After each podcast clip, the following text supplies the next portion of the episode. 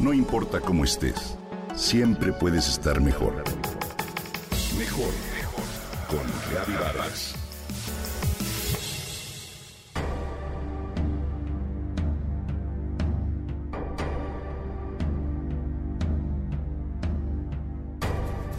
Nunca camines debajo de una escalera.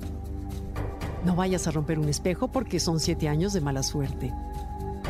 Empieza el día con el pie derecho. El novio no puede ver a la novia antes de la boda. Que un gato negro se cruce en tu camino es señal de mala suerte. Seguramente has escuchado estas y otras más supersticiones.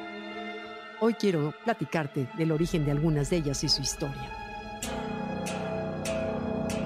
La superstición es una creencia contraria a la razón y ajena a la fe religiosa. El supersticioso cree que algunos fenómenos tienen una explicación mágica o mística.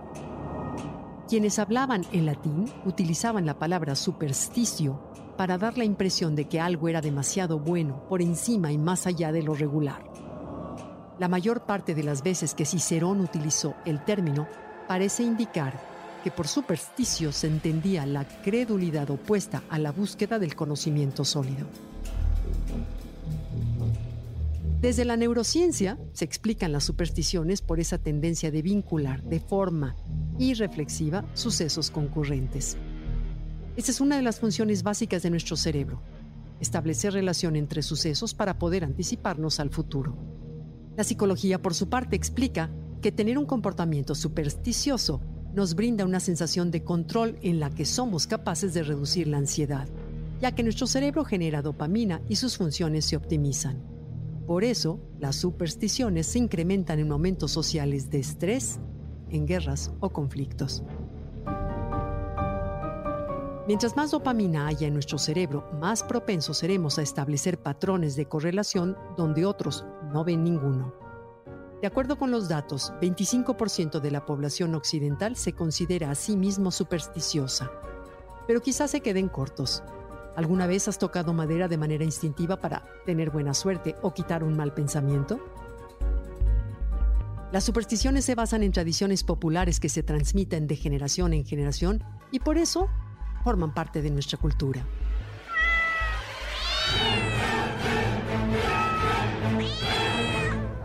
¿Por qué un gato negro significa mala suerte? Esta creencia surge de la época de la Santa Inquisición, que tenía al animal calificado como una reencarnación del diablo. Si un cuadro está colgado mal, es de mala suerte. Esta creencia tiene su origen en la antigua Grecia, donde se afirmaba que si sucedía eso con el retrato de alguna personalidad, éste moriría en un periodo de tiempo breve.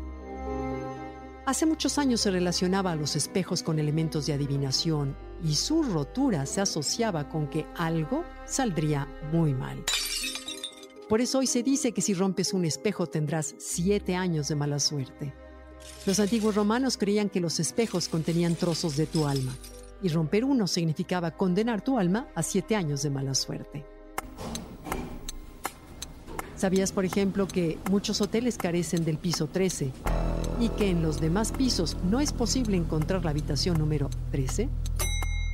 La respuesta es una superstición anglosajona, en la que el viernes 13 se relaciona con un día de mala suerte. ¿Por qué? El número 12 se considera en muchas culturas como uno perfecto y añadir un número más es desordenar las cosas. De acuerdo con la Biblia, Judas fue el decimotercer invitado a la última cena. Lo cierto es que muchas de estas creencias no tienen validez ni científica ni lógica, y muchas veces las hacemos por legado cultural sin verdaderamente conocer su historia. Así que la próxima vez que te cruces con un gato negro o rompas un espejo, en vez de angustiarte sin razón, recuerda el porqué de su historia y usemos la razón para comprender que son solo creencias.